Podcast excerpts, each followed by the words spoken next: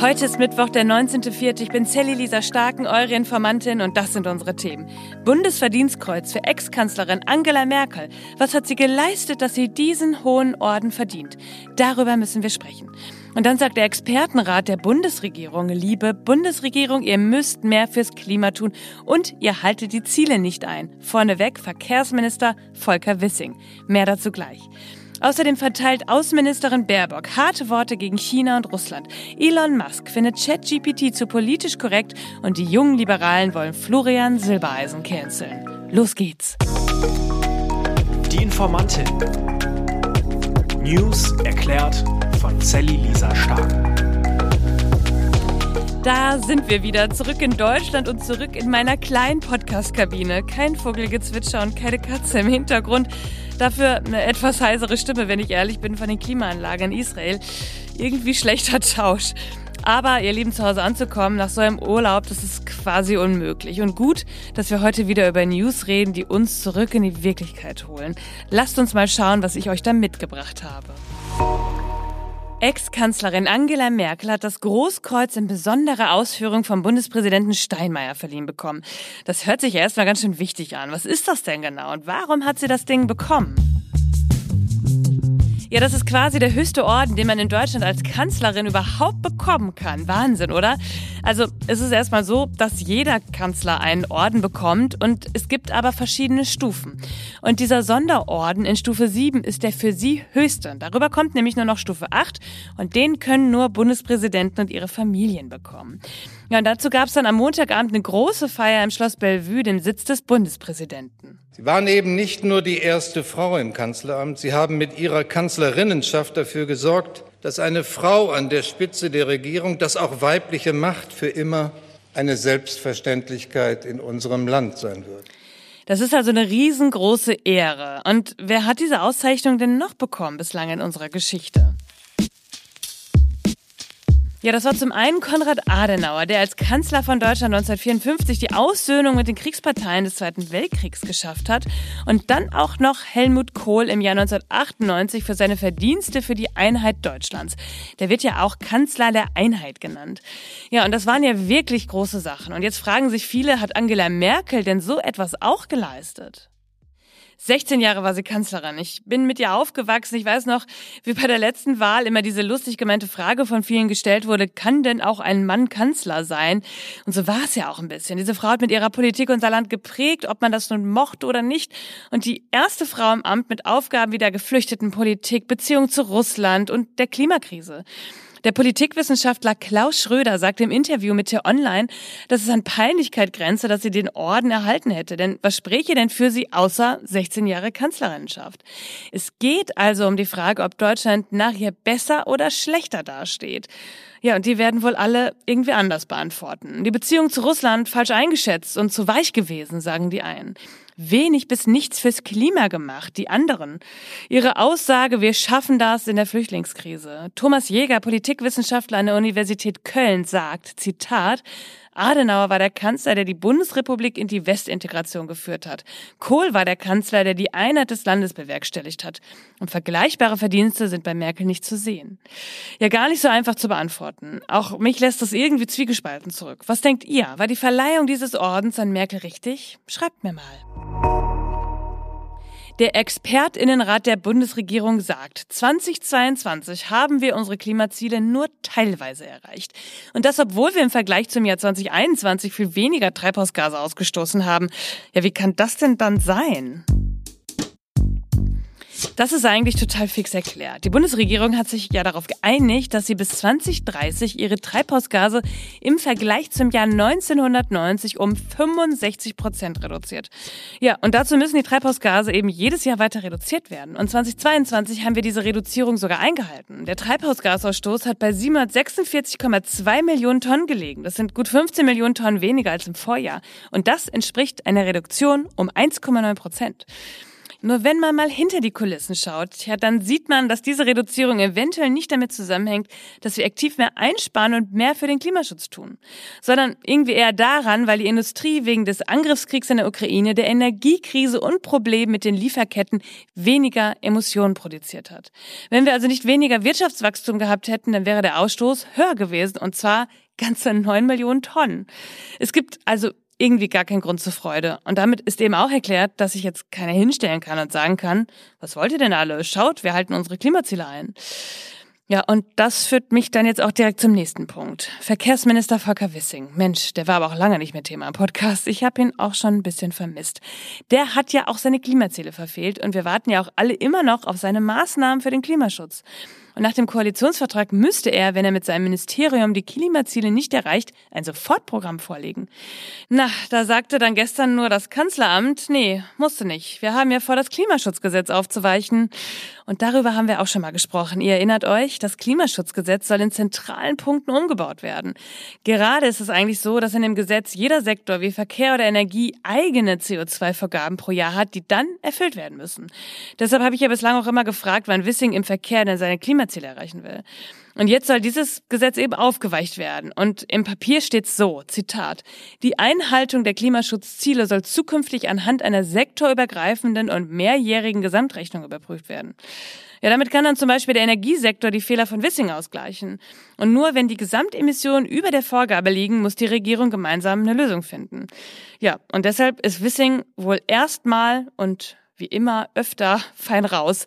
Er verkündete dann direkt auch gestern, dass er jetzt Autobahnen schneller ausbauen will. 988 neue Autobahnkilometer. Grünen-Vorsitzender Ricarda Lang verkündete Widerstand in den Ländern, denn die müssen jeweils für so eine Beschleunigung in ihrem Land zustimmen.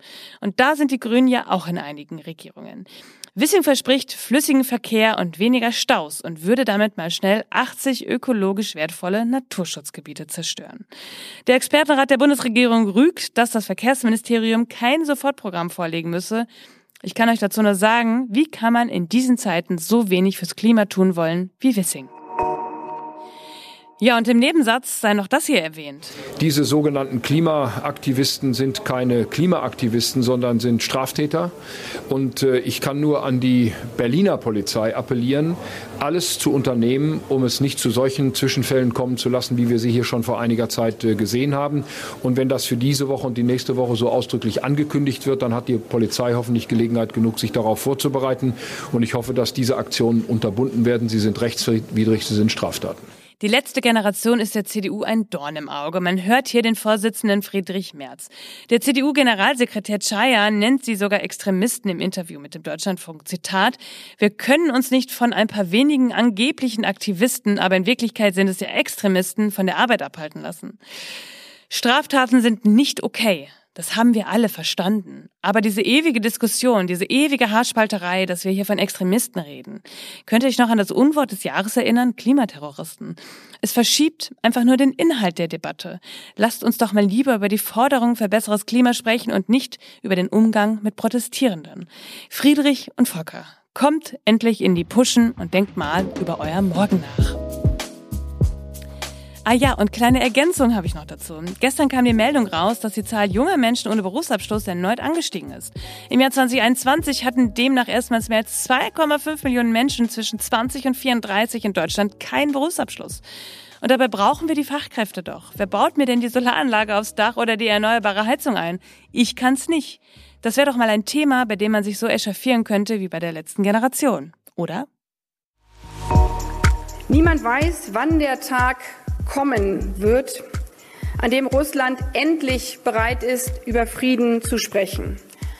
Aber wir als G7 tun alles dafür, dass die Ukraine dann so stark dasteht, dass sie frei über ihre Zukunft entscheiden kann. Für einen Frieden, der seinen Namen verdient. Das war Außenministerin Annalena Baerbock mit sehr starken Worten zum Abschluss des G7-Gipfels. Und damit nicht genug. Am Montag haben wir schon darüber gesprochen, dass der G7-Gipfel stattfindet. Und auch, dass wir damit rechnen können, dass nicht nur Russland mit starken Worten bedacht wird, sondern eben auch China. Chinas Besitzansprüche bezüglich Taiwan, die gefährden die internationale Ordnung. Zitat, dort spüren viele unserer Partner bereits heute hautnah, wie China immer mehr die bestehenden, allgemein verbindlichen internationalen Regeln durch seine eigenen Regeln ersetzen will. Ja, und in der Abschlusserklärung des Gipfels steht, Zitat, wir erinnern China an die Notwendigkeit, die Ziele und Grundsätze der Charta der Vereinten Nationen zu wahren und auf Drohungen, Zwang, Einschüchterung oder die Anwendung von Gewalt zu verzichten. Wow, das ist mal was richtig Gutes, finde ich. Kein drumherum reden, kein sich herausmanövrieren, sondern China klar sagen, Leute, ihr geht hier einfach zu weit. Ja, aber so ein Statement erzeugt natürlich auch direkt Gegenwind, ist ja klar. Und so hat China gestern natürlich prompt reagiert.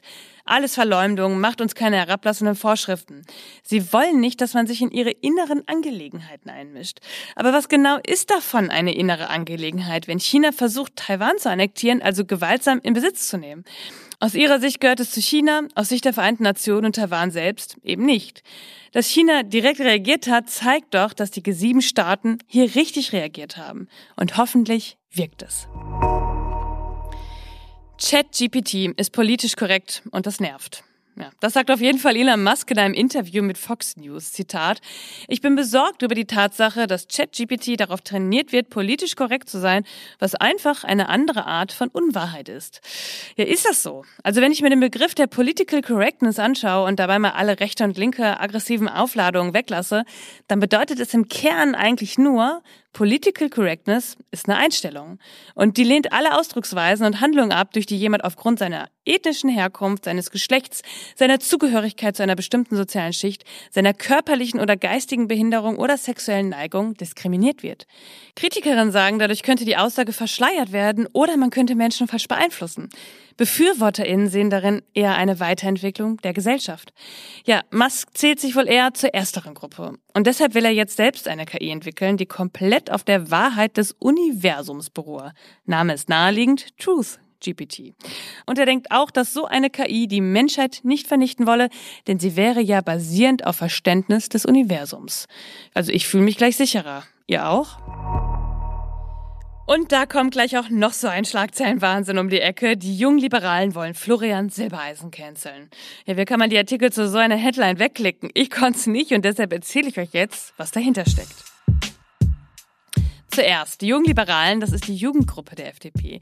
Zeigt der Name an sich ja schon. Sie sind jung und lieben die Freiheit und deswegen aus ihrer Sicht die FDP. Und sie haben eine vielleicht nicht ganz so unkluge Forderung aufgestellt. Die öffentlich-rechtlichen kosten Geld. Und warum müssen wir weiterhin so teure Abendshows wie Schlagerabende mit Florian Silbereisen finanzieren, wenn es keinen Mehrwert bietet? Ich weiß nicht, wie es bei euch ist, aber schaut ihr noch viel Fernsehen? Ich irgendwie gar nicht mehr. Und ehrlich gesagt, solche Abende erst recht nicht. Die ältere Generation ja vielleicht eher. Und die jungen Liberalen sagen, dass sie im TV solche Shows nicht gut finden, da sie, Zitat, zur Meinungsbildung und politischen Informationen null beitragen. Claudius Seidel von der FAZ schrieb dazu, was aber, außer dass der Hass auf Bayern geschürt wird, trägt der Sport, der teuer als all die Shows ist, zur Meinungsbildung bei.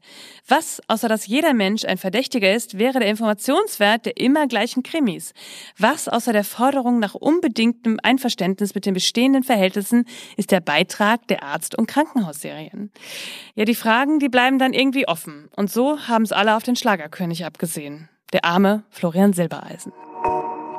Ihr Lieben, das war schon wieder für heute. Ihr findet wie immer alle Quellen und Informationen in den Shownotes. Informiert euch selbst, sprecht darüber, bildet euch eure Meinung, schreibt mir, wenn ihr Fragen habt oder Anregungen, schickt mir eine Sprachnachricht auf Instagram und vielleicht, ganz vielleicht, sehen wir uns ja morgen auf der All Ears auf dem Podcast Summit von Spotify. Ich würde mich total freuen. Wenn ihr da seid, schreibt mir mal eine Nachricht. Und sonst hören wir uns am Freitag wieder, denn irgendwas passiert ja immer. Bis dann. Die Informantin. News erklärt von Sally Lisa Stark. Eine Produktion von 7 One Audio.